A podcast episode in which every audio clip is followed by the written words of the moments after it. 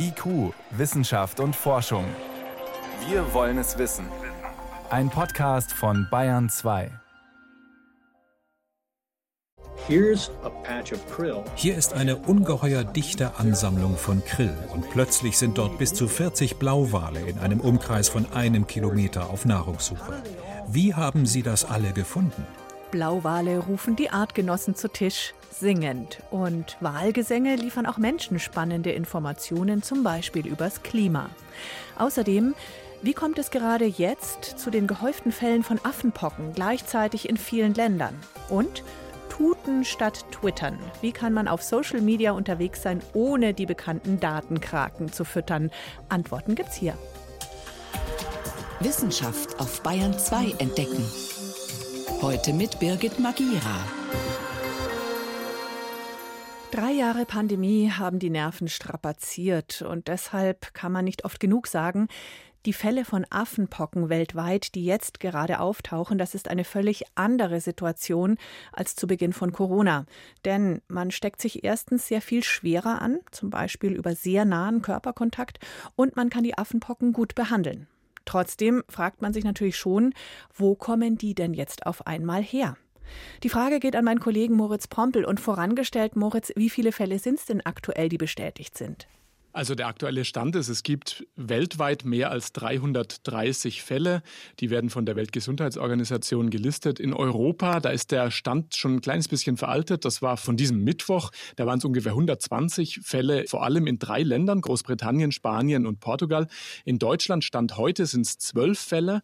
Und was ich ganz interessant fand, war, dass in Kanada ein Fall aufgetaucht ist bei einem Schulkind und dass man dort und auch in den USA vermehrt nicht reisebedingte Fälle feststellt, also bei Menschen, die eigentlich gar nicht unterwegs waren. Und das heißt, es ist also doch nicht nur eine Erkrankung, die Männer betrifft, die Sex mit Männern hatten. Das Gute an der Geschichte, es gibt bisher keine Todesfälle. Was allerdings wichtig ist, eine gute Aufklärung. Aktuell gibt es eine Stellungnahme verschiedener deutscher medizinischer Fachgesellschaften, die sagen, alle durch die Bank, es ist wichtig aufzuklären bei potenziell Betroffenen und auch bei klinischem Personal. Denn es geht auch darum, dass sich das Virus zum Beispiel über verschmutzte Bettwäsche übertragen kann. Und es ist eben wichtig, dass Menschen, die betroffen sind, sich selber isolieren für drei Wochen, beziehungsweise dass Kontaktpersonen eben auch in Quarantäne gehen. Dieses Virus ist jetzt nicht ganz neu in der Welt, auch unter Menschen. Es gibt immer wieder Fälle, schon seit Jahrzehnten. Neu mhm. und mit einem großen Fragezeichen ist jetzt, die ploppen alle auf einmal auf, so viele in verschiedenen Ländern und eben, wie du sagst, nicht reisebedingt. Was gibt es da mhm. für Erklärungen und Ideen? Also warum sich dieses Virus gerade jetzt breit macht, ist wissenschaftlich nicht ganz klar und es gibt auch keine ganz befriedigende Antwort darauf. Möglicherweise ist es so, dass dieses Virus schon länger unter dem Radar herumschwirrt. Also du hast es gesagt, es gab immer wieder Fälle. 2003 das erste Mal außerhalb von Afrika, da ist es schon mal in den USA aufgetaucht. Und jetzt gibt es eben auch durch Corona eine besonders starke Aufmerksamkeit auch für Infektionskrankheiten. Es könnte also einfach sein, dass man jetzt sehr viel vorsichtiger ist, dass äh, Fälle auch sehr ähm, konsequent gemeldet werden plötzlich und dass man deswegen besser Bescheid weiß. Eine weitere Theorie ist aber auch, dass äh, nach dem weitgehenden Ende jetzt der Corona-Maßnahmen einfach wieder mehr Menschen auf Reisen gehen. Natürlich bleibt dann die Frage hier, warum war das dann nicht schon kurz vor Corona beispielsweise der Fall? Und da ist eben eine Möglichkeit, dass der Schutz nachlassen könnte, was das Menschenpockenvirus angeht in der Bevölkerung. Weil das ja seit 1980 als ausgerottet gilt und nur die Älteren sind noch geimpft aus der damaligen Zeit. Genau, so ist es. Was auch diskutiert wird, möglicherweise reicht eben schon ein, ja, man könnte auch hier von einem Superspreader-Event reden, aus, äh, um dann dafür zu sorgen, dass so ein Affenpockenvirus eben die Runde macht. Diskutiert wird da ja ein Festival auf Gran Canaria.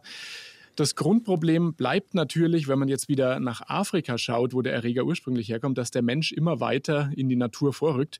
Und auch deshalb gibt es ja die Annahme, dass Virusinfektionen und Pandemien immer häufiger vorkommen auch. Spannend, die Bundeswehr-Uni in München hat untersucht, in welchen Körperflüssigkeiten das Virus vorkommt. Was ist denn da rausgekommen? Ja, ganz interessant. Also die Forscher haben Blut, Urin und auch Sperma untersucht. Speichel hat nicht dazu gehört, muss man dazu sagen. Ähm, und sie haben eben geschaut, wie hoch die Viruskonzentration dann in diesen jeweiligen Körperflüssigkeiten ist. Im Urin konnten sie keine Viren feststellen, in Blut und Sperma schon. Und im Sperma war die Konzentration besonders hoch. Das heißt zum einen, dieses Virus verbreitet sich bei einer Infektion im ganzen Körper. Und es könnte eben auch ein Hinweis darauf sein, dass es sich doch bei ungeschütztem Geschlechtsverkehr besonders gut verbreiten könnte. Man muss aber auch dazu sagen, es bleibt auch eine Schmier- und Tröpfcheninfektion, weil es ist ja gerade über diese infektiösen Pusteln, die dann entstehen, auch übertragbar. Deshalb ist es sicher keine rein sexuell übertragbare Krankheit. In Bayern sind auch zwei Menschen bisher erkrankt, infiziert. Weißt du, wie es denen geht in Ansbach in München? Also man weiß von dem ersten Patienten, der in einer Münchner Klinik behandelt worden ist, dass der anfangs ja mit Fieber und Grippesymptomen kam. Es sind dann auch diese Pusteln aufgetreten. Dem geht es sehr, sehr gut. Er müsste eigentlich gar nicht mehr im Krankenhaus sein. Er ist dort eben, weil er isoliert werden soll. Und das deckt sich auch ein bisschen mit der Erfahrung, die man bei den anderen Fällen bisher gesehen hat, dass es eigentlich eine Erkrankung ist, die jetzt nicht lebensbedrohlich ist unbedingt. Beruhigend zu hören, einmal mehr. Welche Ursachen hat das vermehrte Auftauchen von Affenpockeninfektionen in vielen Ländern gleichzeitig im Moment? Antworten von meinem Kollegen Moritz Pompel. Danke dir. Gerne. Und wir haben es gerade gehört, schon vor Jahrzehnten ist der erste Fall dieser Krankheit nachweislich bei einem Menschen aufgetreten, damals in der Demokratischen Republik Kongo. Seitdem ist das Virus in mehreren afrikanischen Ländern immer mal wieder aufgetaucht, auch in Nigeria, dort 2017 und seitdem immer wieder. Dunja Sadaki erzählt, wie Menschen in Nigeria auf die aktuellen Ausbrüche schauen. Ein weiteres Virus, das gefährlicher werden könnte? Das beunruhigt zumindest manche Bewohner von Nigerias Hauptstadt Abuja, wenn sie auf die Fälle von Affenpocken in Europa, Nordamerika oder Australien angesprochen werden. The outbreak of dieser Ausbruch von Affenpocken ist so beängstigend. Es gibt Informationen, dass nur diejenigen Affenpocken bekommen können, die Wildtierfleisch essen. Ich weiß nicht, ob das stimmt.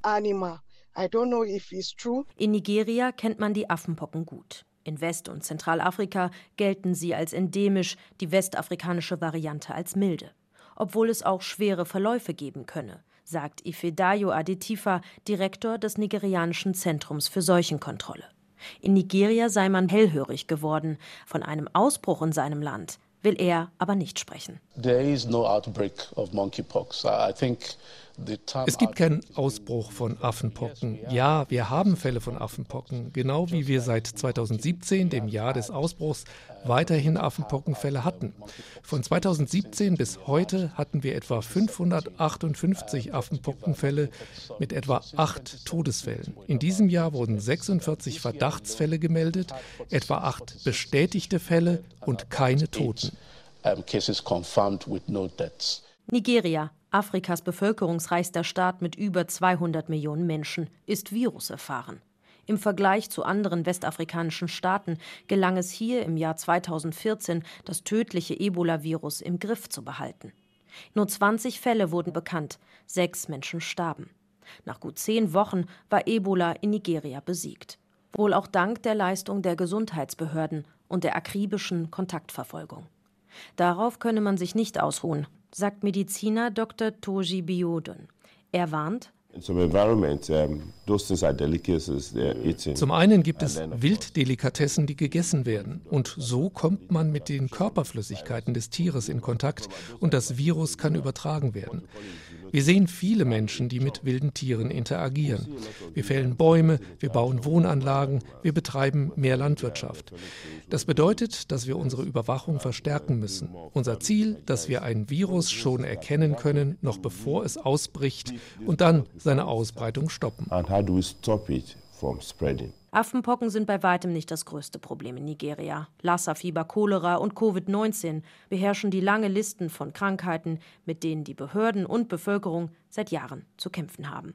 Dunja Sadaki über die Verbreitung von Affenpockeninfektionen in Nigeria. IQ, Wissenschaft und Forschung gibt es auch im Internet. Als Podcast unter bayern2.de.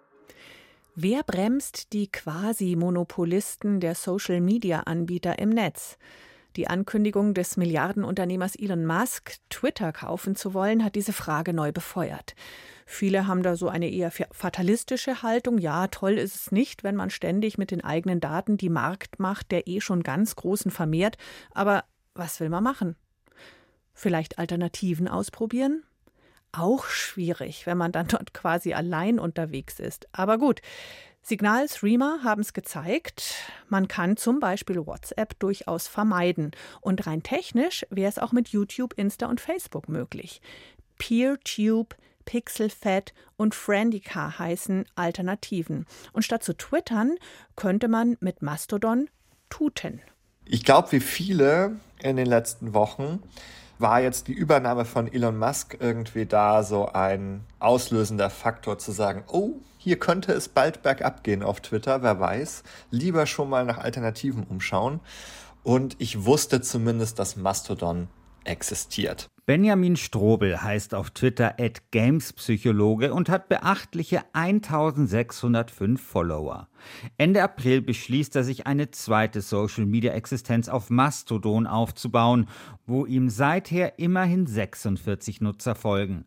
Mastodon ist wie Twitter ein Microblogging-Dienst, sprich man kann Links, Videos oder einfach auch nur Meinungen und kurze Gedankenfetzen mit anderen teilen. Doch anders als Twitter ist Mastodon werbefrei, dezentral, datenschutzfreundlich und Open Source. Das macht Mastodon zu einem wichtigen Pfeiler des sogenannten Fediverse, sagt Robert Altschaffel, der sich an der Uni Magdeburg mit Datenschutz, digitaler Souveränität und Nachhaltigkeit beschäftigt. Das heißt, das sind keine proprietären Protokolle, die irgendwelchen Firmen gehören, die niemand verwenden darf, sondern es sind Protokolle, die ganz frei und offen sind. Das heißt, sie sind auch von jedem verwendbar und dadurch können diese ganzen Programme, also nicht jedes mit jedem, aber viele mit anderen miteinander kommunizieren. Die verschiedenen Dienste im Fediverse können also miteinander Nachrichten austauschen. Es handelt sich um ein föderiertes System, daher auch der Name Fediverse. Dazu gehören nicht nur Twitter-Alternativen wie Pleorama oder eben Mastodon, vielmehr gibt es im Fediverse zu jeder kommerziellen Plattform mindestens ein Gegenstück. PeerTube beispielsweise ist das zu YouTube, PixelFed das zu Instagram, Friendica oder Hubzilla die zu Facebook. Doch genau diese föderierte Struktur macht den Einstieg schwer, erzählt Benjamin Strobel. Dann habe ich angefangen, Leute zu suchen. Und das war auch nicht so leicht. Denn wenn ich dort die mir bekannten Nicknames eingegeben habe, habe ich die nicht unbedingt gefunden. Wenn die auf anderen Servern waren, war es total wichtig, dass ich dann auch wusste, auf welchem Server der Account liegt und das in die Suche mit eingegeben habe, damit ich diesen Account auch wirklich finde. Kurz gesagt, im Fediverse geht theoretisch alles, was auf den kommerziellen Plattformen auch geht. Allerdings muss man ein wenig Geduld mitbringen. Letztlich unterscheidet sich aber ein Tut, wie ein Tweet auf Mastodon heißt, nicht großartig von dem, was man auf der kommerziellen Zwitscher-Konkurrenz zu sehen bekommt.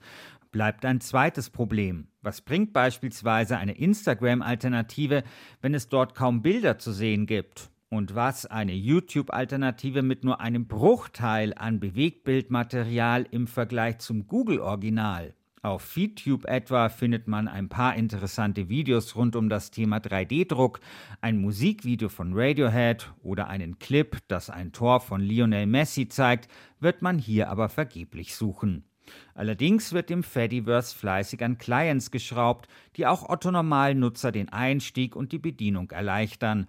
Und so tut sich etwas in der Nische. Mittlerweile experimentiert die EU mit Mastodon und PeerTube und auf Mastodon tummeln sich zudem viele Datenschutzbeauftragte, Universitäten und Behörden. Und die ARD? Auch die beobachtet, was auf Mastodon passiert, sagt Patrick Weinhold, Redaktionsleiter Social Media bei ARD aktuell. Mastodon hat ja im Moment einen regelrechten Popularitätsschub erhalten ist aber für normale Nutzende, die Twitter und andere soziale Netzwerke täglich nutzen, eben auch ungleich komplexer und komplizierter in der Nutzung, sodass spannend sein wird zu schauen, ob die NutzerInnen auch nach der Debatte um Elon Musks Einstieg bei Twitter wirklich draufbleiben auf diesem Netzwerk, ob das auch wirklich mainstreamig genug wird für viele aufgrund der komplexen Technik dahinter. Es ist ein bisschen wie bei der Henne und dem Ei. Damit Dienste wie Mastodon eine Chance haben, braucht es Content. Aber Content bietet man am besten dort an, wo schon Leute sind.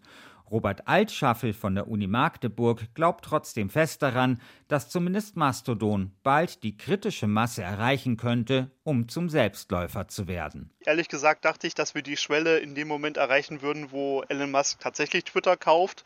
Jetzt sieht es ja so aus, als würde er es vielleicht nicht kaufen. Das heißt, vielleicht verzögert sich das noch ein bisschen, dass sich das Thema so heiß gekocht hat. Das hat uns ein bisschen überrascht was ja nur im Sinne der Mastodon-Betreiber sein kann, weil das Thema dann länger präsent bleibt. Christian Schiffer über Alternativen zu den großen Social-Media-Kanälen. Hier ist Bayern 2 um gleich 20 nach 6. Bayern 2. Wissenschaft schnell erzählt. Das macht heute Veronika Bräse und es geht zunächst um Corona-Folgen für Jugendliche und da vor allem um die Seele. Ja, Kinder und Jugendliche haben in der Pandemie viel Zeit alleine verbracht und hatten da wenige Kontakte und das rächt sich. Schon vor zwei Jahren hat sich abgezeichnet, dass Depressionen und Essstörungen, vor allem bei jungen Mädchen im Alter zwischen 15 und 17 Jahren, mehr werden. Hm. Aktuelle Zahlen von rund 800.000 Kindern und Jugendlichen von der deutschen Angestellten Krankenkasse DAK, die machen jetzt deutlich, dass sich die Situation weiter zuspitzt. Hast du Zahlen? Also 25 Prozent mehr Essstörungen bei jugendlichen Mädchen im vorigen Jahr verglichen mit 2020. Depressionen haben bei den Mädchen in diesem Zeitraum um das Fünffache zugenommen.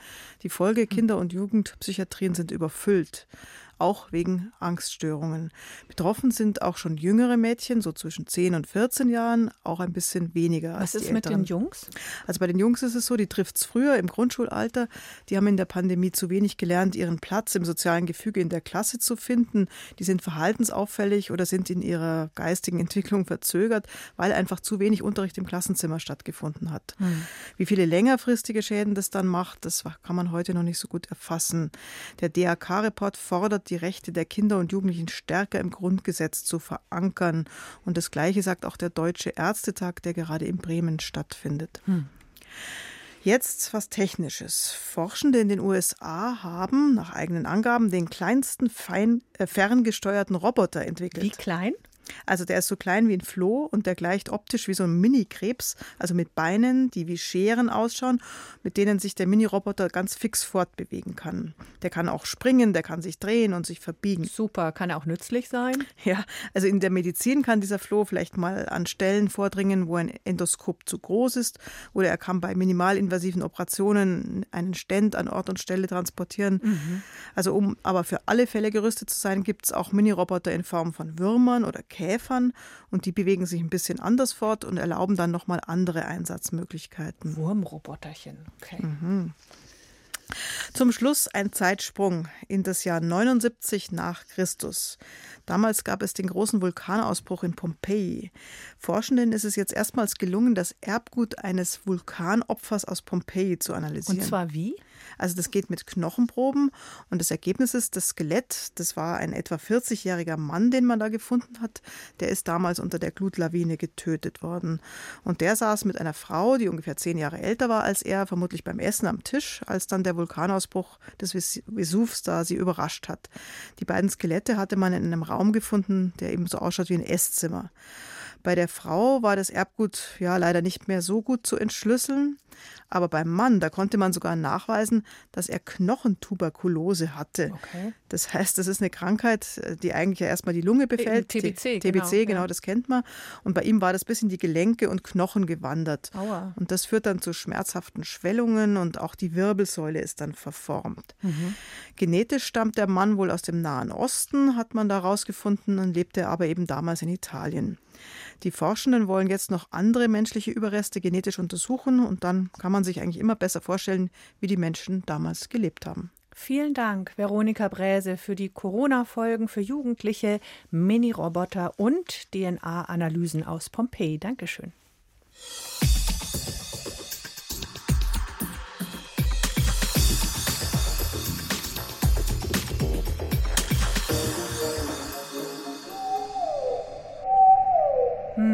So klingen Blauwale. Wahlgesänge sind eine faszinierende Art der Verständigung. Das funktioniert über hunderte von Kilometern unter Wasser.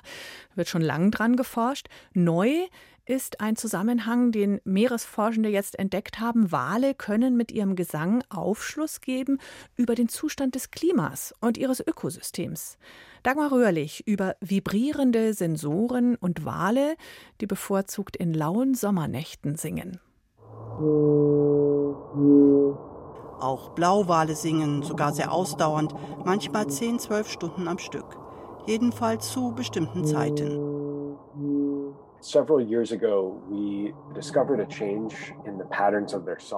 Wir haben bei einer Walpopulation vor einigen Jahren entdeckt, dass sich die Gesangsmuster der Tiere im Jahresverlauf verändern. Die Population, deren Futtergründe vor der Westküste Nordamerikas liegen, sinkt verstärkt gegen Ende des Sommers und im frühen Herbst, genau dann, wenn die Wale zur Fortpflanzung nach Süden abzuwandern beginnen.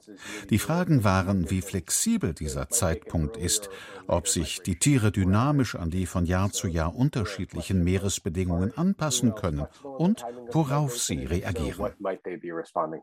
Um diesen Fragen nachzugehen, haben der Meeresökologe Will Österreich von der Stanford University und sein Team einen komplexen Abhörangriff auf die Blauwale gestartet.